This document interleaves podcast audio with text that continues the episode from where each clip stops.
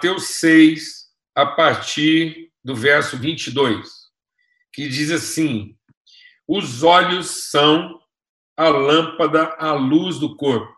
Os olhos são a luz do corpo. Se os seus olhos forem bons, todo o seu corpo será cheio de luz. Porém, se os teus olhos forem maus, todo o seu corpo estará em trevas. Portanto, se a luz que há em você são trevas, que grandes trevas serão. Então, os olhos são a luz do corpo. Se nossos olhos forem iluminados, então toda a nossa vida vai refletir luz. Mas se a luz que há em nós, que são os olhos, são trevas, então quão profundas serão nossas trevas? Jesus fala do seu ministério, ele diz: O Deus está sobre mim, e ele me ungiu para proclamar boas novas aos pobres. E ele diz, então, para proclamar, declarar liberdade ao cativo, dar vista ao cego e pôr em liberdade os oprimidos. Então, o que está entre alguém que foi declarado livre e alguém que vive a perfeita liberdade é o cego. Então, a cegueira, a falta de entendimento, pode fazer que uma pessoa, mesmo que ela tenha sido declarada livre, ela não ser conduzida à liberdade. Então, o evangelho não é apenas para deixar patente, para patentear, para declarar, para promulgar a minha, a minha liberdade. O evangelho é para me conduzir à liberdade. Então, Paulo diz isso: foi para a liberdade que Cristo nos libertou, para que sejamos verdadeiramente livres. Então, muitas vezes, eu estou. Deixa Deus ministrar o nosso coração. Muitas vezes eu estou legalmente livre, mas não estou vivendo verdadeiramente livre. Então, existe uma legalidade a meu respeito, porque eu não sou mais escravo. Mas não existe, muitas vezes, uma transformação do entendimento, de modo que eu possa viver plena liberdade. Então, é para que nós sejamos verdadeiramente livres e não apenas legalmente livres. Então, Jesus não vem apenas declarar nossa liberdade, como se a nossa liberdade fosse um artigo futuro, mas Jesus veio para nos conduzir à liberdade, entendendo que isso é um artigo presente. Ou seja, para que eu viva em liberdade e não para que eu espere liberdade. Então, liberdade não é uma coisa a qual eu estou à espera. Liberdade é algo que alimenta a minha esperança. Então, eu tenho esperança na liberdade, mas eu não estou à espera de liberdade. E o que, que define isso? É a iluminação dos nossos olhos. É ter os nossos olhos iluminados. Para isso, eu quero ler né, o que está lá em Gênesis, né, no capítulo 1, quando Deus cria a mulher. Então, quando Deus cria a mulher, a palavra de Deus diz. É, e, e aí a palavra de Deus diz, claro, em Gênesis 2, 21, o Senhor Deus fez cair um pesado sono sobre o homem e este adormeceu. Tirou-lhe uma das costelas e fechou o lugar com carne. E da costela que tinha tirado do homem, o Senhor Deus formou uma mulher e levou até ele. E o homem disse: Essa é afinal osso dos meus ossos, é carne da minha carne, e será chamada varoa, porque do varão ela foi tirada, ela foi formada. Amém? Depois, se a gente continua seguindo o texto, no capítulo 3 vai falar da queda do homem. E aí, o que, que a serpente propôs para o homem? Então, nós temos aqui a declaração de que o homem caiu num sono profundo e quando ele despertou, quando ele abriu os olhos, ele viu alguém formado a partir dele. E ele foi capaz de identificar, de declarar, de pronunciar todas as virtudes relativas a essa pessoa. E aí a palavra de Deus diz o seguinte: que quando a serpente veio tentar o homem, ela disse assim: aqui no verso 4 do capítulo 3. É certo que vocês não vão morrer, porque Deus sabe que no dia em que vocês comerem, os olhos de vocês se abrirão. E como Deus, vocês serão conhecedores do bem e do mal. E aí a mulher comeu, o homem também, e a palavra de Deus diz o quê? Que é, vendo a mulher, vendo a mulher, enxergando a mulher, que a árvore era boa para se comer, agradável aos olhos e árvore desejável para dar entendimento. Então veja que a tentação, a queda do homem, foi toda em cima do olhar. A promessa de visão. Aquilo que vocês vão ver e não é aquilo que vocês já veem, mas é aquilo que podem ver. Expectativa de visão. E aí a palavra de Deus fixou o que o que despertou a mulher para a tentação foi exatamente o olhar, que ela diz assim: vendo a mulher que era boa para comer, era um fruto que agradável aos olhos tomou o seu fruto e comeu, e deu ao marido, e ele comeu. Então, os olhos de ambos se abriram, e percebendo que estavam nus, costuraram folhas de figueira e fizeram cintas para si. Então, o diabo, deixa Deus ministrar o nosso coração. O diabo não mentiu. Costuraram folhas de figueira e fizeram. Então, o diabo não mentiu ele não mentiu, porque ele disse: No dia em que vocês comer, os olhos de vocês se abrirão. Então, afinal de contas, quando o homem comeu o fruto, ele passou a ver ou ele ficou cego? Então, o que, que significa ter os olhos iluminados? O que, que significa, de fato, ver? E o que a palavra de Deus está nos revelando é que ver não é necessariamente enxergar. Então, o homem andava de acordo com uma visão. Entendimento. Os olhos dos homens, homem e mulher, estavam iluminados. Os olhos deles eram a lâmpada do seu caminho, era a luz do corpo deles. E quando eles pecaram, os seus olhos ficaram em trevas. Isso não quer dizer que eles deixaram de enxergar. Isso quer dizer que eles perderam a visão. Porque agora eles passaram a ver a vida a partir das suas carências e não a partir das suas virtudes. Quando o homem abriu os olhos e viu a mulher, ele fez uma declaração virtuosa. Ele disse: Essa é osso dos meus ossos, é carne da minha carne, e será chamada varô, porque do varão foi tirado. Ou seja, ele era capaz de definir, de traduzir, de materializar o que a pessoa é. Ao passo que depois do pecado, ele só é capaz de perceber o que falta na pessoa e o que falta nele mesmo.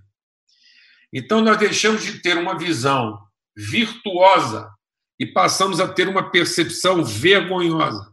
E a gente não está percebendo que muito do nosso empreendedorismo hoje é a partir de uma percepção vergonhosa e não a partir de uma visão virtuosa. Então, nós precisamos recuperar uma visão virtuosa para sermos libertos de uma percepção vergonhosa. Porque muitas vezes tudo que nós estamos fazendo é a partir da vergonha que a gente percebe e não da virtude que a gente identifica. Por exemplo, muitas vezes a gente não está ajudando os nossos filhos a desenvolverem suas virtudes. Nós estamos estimulando nossos filhos a cobrirem suas vergonhas. Então, nós estamos ensinando os filhos a não passar vergonha, em vez de ensinar os nossos filhos a serem virtuosos. O nosso grande desafio na vida é ajudar as pessoas a conhecerem suas virtudes e não a perceberem suas vergonhas. Então, o processo da educação, muitas vezes hoje, ele está todo calcado na percepção da vergonha. O que, que a pessoa precisa fazer para cobrir, para satisfazer, para atender uma determinada necessidade. E não o que ela pode fazer para revelar uma virtude que ela já carrega. Então, em lugar de, de dar condições seja expandida, nós estamos trabalhando a percepção da vergonha, entendendo isso? Então, por exemplo, quando Elias chegou na casa da viúva, era uma quarentena. Elias chegou na casa da viúva no final de um período de quarentena. Tinha fome na terra. Não chovia. Então a humanidade, a humanidade conhecida, né? Na região de Elias estava todo mundo em quarentena. Ele chegou na casa de uma viúva, porque Deus mandou ele para lá, falou: "Você vai lá e vai encontrar uma viúva". Quando ele chegou na casa da viúva, ele virou para ela e falou assim: "Você tem água?" Ela falou: "Tem". "E farinha, você tem?" Ela falou: "Tem um resto de farinha". Aí o Elias falou assim: "Então faz um pão para mim". Ela falou: oh, o tanto de farinha que eu tenho, mal dá para fazer a última refeição minha e do meu filho. E o Elias falou assim para ela: Não, faz um pão para mim. E a mulher obedeceu e fez um pão para Elias. E a Bíblia diz que o Elias diz para ela: a partir desse momento, a farinha da vasilha não se acabará e o azeite da jarra nunca faltará. Aquela mulher estava ela estava acostumada a perceber a vida a partir daquilo que não era suficiente. E o Elias chegou na casa dela para que ela pudesse ver a vida a partir daquilo que era virtuoso. Então o Elias está dizendo que a partir de um pouco de virtude eu posso produzir prosperidade. Mas nem toda a riqueza do mundo vai satisfazer a minha necessidade. Então, se eu tiver uma vida pela percepção da carência, eu vou viver tentando compensar a minha vergonha. E compensando a minha vergonha, eu vou viver uma vida o quê? Longe de Deus e escondido. Então, quando o homem percebeu a sua limitação, percebeu a sua dificuldade, percebeu o seu constrangimento, ele produziu algo para si, mas ele se apartou ele se separou, ele se distanciou do propósito de Deus. Ou seja, a relação dele passou a ser uma relação vergonhosa e não uma relação virtuosa. Tudo que ele fazia era para explicar o seu constrangimento. Ou seja, a partir da percepção da necessidade, eu vou viver uma relação de medo. O medo do futuro, o medo da incapacidade, o medo da falta e não a ousadia da virtude. Então, a primeira reação do homem, quando os olhos dele foram abertos para as necessidades, foi medo. Então, a ansiedade na nossa vida, ela não vem da falta. A ansiedade na nossa vida, ela vem do medo da falta. Então, a gente começa a trabalhar uma condição e depois tem medo que aquilo nos falte. Sendo que a ansiedade só vai ser curada se alguém decidir viver a vida a partir daquilo que ele percebe como virtude, como aquilo que pode ser multiplicado. E ele pare de viver de acordo com aquilo que pode ser acrescentado. Então, em nome de Cristo Jesus, nós estamos vivendo um período aí agora que muitas pessoas estão tomando decisões a partir da percepção do que falta. E agora é o momento da gente começar a perceber e a tomar decisões e conhecer melhor aquilo que nós já temos. Então é um grande desafio agora cada um vasculhar seus armários, suas dispensas, e identificar da parte de Deus o que é que você tem para contribuir e não o que é que está faltando na sua vida e que precisa ser acrescentado. Então pega o que o que restou, pega aquilo que identifica a última parte sua, e transforma isso a partir de um olhar virtuoso e não a partir de uma percepção maldita. Então, vamos deixar o Espírito de Deus ministrar o nosso coração. O homem via, e quando ele via, ele via virtude. Essa é. Então, nós precisamos começar a olhar uns para os outros e sermos capazes de identificar o que, que de virtude o testemunho disso. Então, é olhar para o Rony e não ficar aqui dizendo para o Rony o que está faltando na vida dele, mas eu ser o incentivador, aquele cara que percebe, que identifica, que tem a sensibilidade de perceber a virtude que está nele que pode ser desenvolvida. Então, agora, isso é um grande momento para isso. É uma grande oportunidade para isso.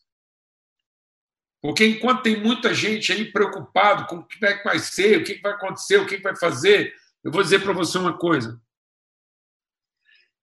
É o grande momento de você procurar identificar na sua vida a farinha que já tem, o azeite que já tem, e fazer disso um pão para ser oferecido. E não a última porção a ser guardada. Elias ressignificou aquele pouco de farinha, aquele pouco de azeite. Porque quando aquela mulher falou para Elias, ele falou assim: O que, que você tem? E ela falou assim: Eu tenho algo que é insuficiente para mim e para o meu filho. E Elias disse: Não, o que você tem aí é a semente de um novo começo, de algo que será capaz de suprir não só a sua necessidade, mas a necessidade de muitas outras pessoas. E não, não olhe para aquilo que você está vivendo agora como se fosse a última parte que sobrou, mas como se fosse o elemento essencial de tudo aquilo que Deus quer multiplicar a partir da sua vida. Resgate o sentido vital daquilo que você tem na mão. Então, a última coisa que está aí na sua mão não é para ser comida, é para ser oferecida, é para ser compartilhada é para ser pronunciada, é para ser declarada. Então eu queria orar nessa manhã para que os olhos do nosso entendimento sejam iluminados. Porque é o que Jesus está falando aqui. Se os nossos olhos só percebem a falta, todo o nosso corpo andará em trevas. Mas se os nossos olhos percebem a virtude, então todo o nosso corpo será iluminado. Eu queria dizer uma coisa aqui, talvez o Hudson vai me ajudar para mim não laborar em erro, porque esse comentário que eu ouvi aqui, ele é, ele foi me passado por um, um, um homem de ciência, né, na área da oftalmologia. A gente tem compartilhado algumas coisas assim com a igreja, e a Bíblia diz o quê? Que as coisas naturais são sombra das espirituais. Então, muitas vezes, Deus permite certas realidades materiais, certos acontecimentos, para nos alertar para aquilo que está acontecendo espiritualmente. Eu tenho falado com os irmãos que algumas das patologias, algumas das síndromes que hoje permeiam a sociedade, podem muito bem ser mutações a partir de uma cultura.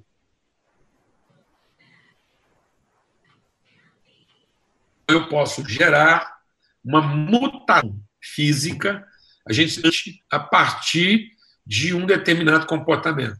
Porque o comportamento gera uma cultura. Então, o que, que o diabo fez com o homem? Ele produziu uma mutação. O Adão, depois do pecado, ele é um mutante. Ele não é um homem original, ele é um mutante. Porque o homem original, quando abriu os olhos, ele via virtude. O homem caído, quando ele abre os olhos, ele vê a carência. Então, o que está acontecendo?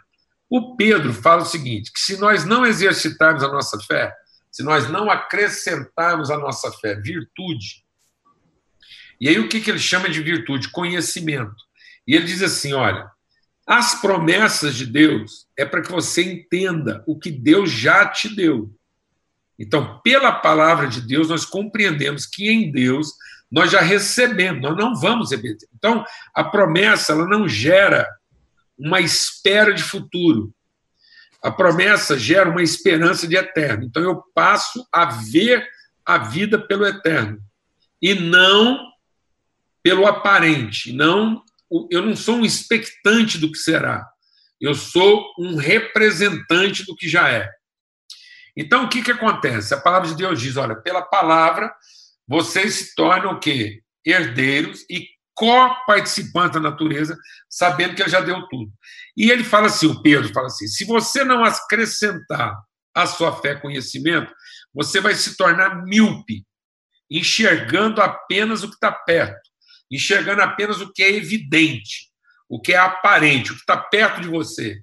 E com isso você vai se tornar estéril.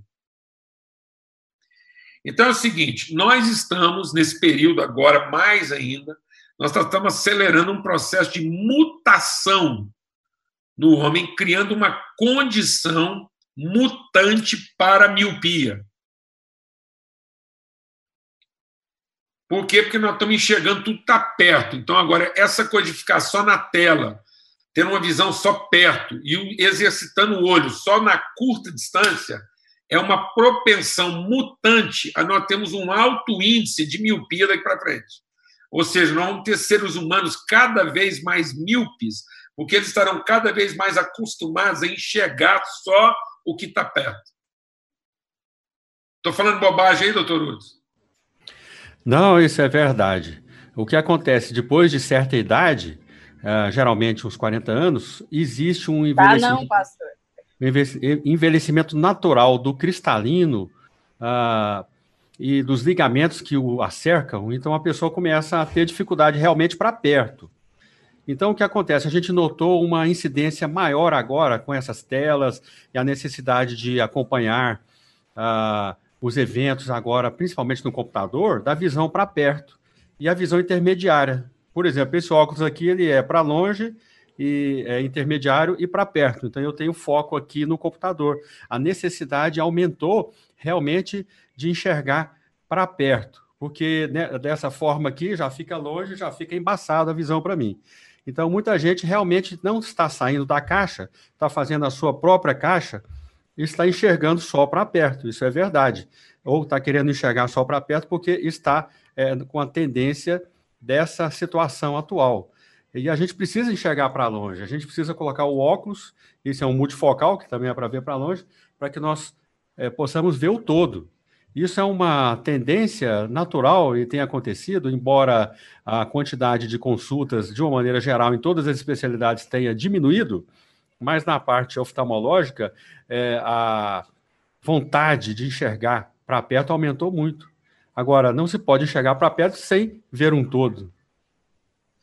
Amém. Então tá aí, Amanda. Eu queria participar também como psicólogo, né? Eu tenho estudado agora nessa época de pandemia, estudando o Daniel Goleman, que é o da inteligência emocional. Num dos seus livros ele fala que todo homem tem um um ponto cego no olhar, né? Mas é uma coisa que ele fala é o seguinte: e isso, esse ponto cego já nos leva à missão de olhar com outros irmãos, né? Mas uma coisa muito legal que ele fala é o seguinte: quando eu coloco foco numa ameaça, eu perco a condição de olhar, né? Eu, eu, o foco me prende numa ameaça, eu perco essa essa percepção maior, né? E eu fico limitado nas minhas decisões, eu fico limitado na possibilidade de encontrar caminhos, né?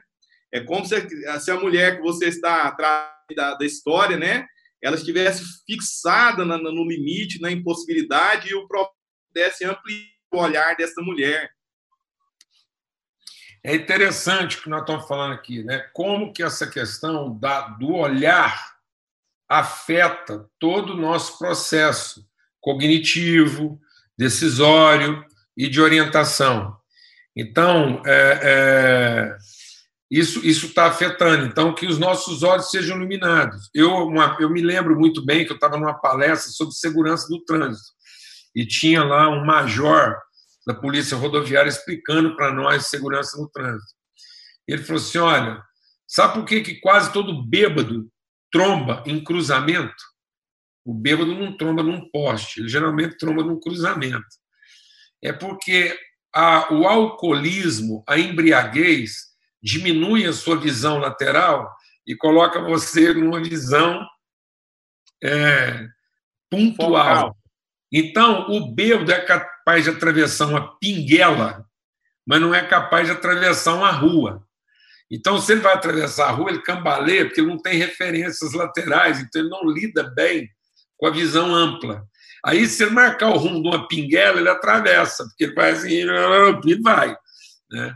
Então, a, a gente está perdendo essa percepção. Então, dizer que nós ficamos cegos não quer dizer que eu não estou enxergando. Só que eu estou enxergando curto e obstinado. Então, eu perdi minha visão mais ampla, minha percepção. Então, eu não tenho mais noção do benefício que eu represento. Eu só tenho a percepção da necessidade que eu alimento. Então, a gente está muitas vezes tentando satisfazer necessidades ao invés de nos tornarmos multiplicadores de virtude. Então, que nessa manhã nossos olhos estejam abertos, que você encontre a sua porção de farinha, que você encontre a sua porção de azeite, que você gere fé para repartir com os outros, que você entenda aonde essa farinha pode chegar, aonde esse azeite pode chegar, e que não, você não fique tentando proteger o resto que te sobrou, não. Que você transforme aquilo que você tem na semente de um novo plantio. Então, em nome de Cristo Jesus, essa pandemia não é para exacerbar nossas carências, essa privação toda, essa essa dificuldade toda, essa quarentena toda, é para que a gente pudesse chegar àquilo que é a plenitude da nossa essência, para que homens e mulheres entendessem o que nós carregamos e que nossos olhos fossem iluminados porque as trevas não estão à volta de nós, as trevas estão nos nossos olhos. Por isso que é iluminados os olhos do nosso entendimento. E a palavra de Deus diz: se os seus olhos estão em trevas, quão profundas serão as vossas trevas. Mas se os nossos olhos estiverem iluminados, então esses olhos serão a luz do nosso corpo. Então, que a luz que há em nós resplandeça nas trevas. Que essa compreensão de que nós não precisamos ter medo do futuro, que nós não precisamos viver a vida pela carência. Vamos libertar nossos filhos, amados. Vamos libertar nossos filhos dessa visão obtusa, dessa visão escrava, dessa visão dominada. Vamos libertar os nossos filhos de serem pessoas que só percebem suas carências, só percebem seus defeitos, e vamos transformar nossos filhos em profetas da virtude. Comece a ministrar na vida dos seus filhos, peça sensibilidade de Deus, peça agora sensibilidade de Deus, para nunca se esquecer de quem os seus filhos são em Deus. Eu já passei, nós já passamos muito e vamos passar outro, mas nós já passamos muito desafio em família, todo mundo que acompanha, quero dar aqui o meu testemunho. E as pessoas muitas vezes me perguntavam, Paulo Júnior, o que, que você acha que deu errado? Eu falei assim, que, que eu acho que deu errado? Tudo. Desde o jardim do Éden, deu tudo errado. Mas eu não estou aqui para corrigir o que deu errado, eu estou aqui para materializar a virtude, aquilo que é o eterno, aquilo que nunca foi comprometido pelo errado. Então, eu nunca tratei nossos filhos, nunca enfrentei os nossos problemas domésticos tentando corrigir o que estava errado, mas sendo uma lembrança contínua da virtude. Nunca deixamos de repartir virtude, nunca deixamos de declarar virtude, nunca deixamos de profetizar virtude, de lembrar nossos filhos quem eles são em Deus. Que eles não são resultados da sua percepção de carência, mas eles são o fruto da revelação de virtude. Então, que a sua casa, seu marido, sua mulher, seus filhos, seus amigos possam ser revelação de virtude e não compensação de carência que você não olhe mais ninguém a partir daquilo que você percebe do que falta, mas que você possa ver todo mundo a partir da expressão daquilo que de Deus se revela na vida dele. Que nós sejamos testemunho do que de Deus se revela e não a testemunha da percepção do que falta. Em nome de Cristo Jesus. Que quando a sua boca se abrir, possa falar do que os seus olhos viram e não do que os seus olhos enxergam. Amém?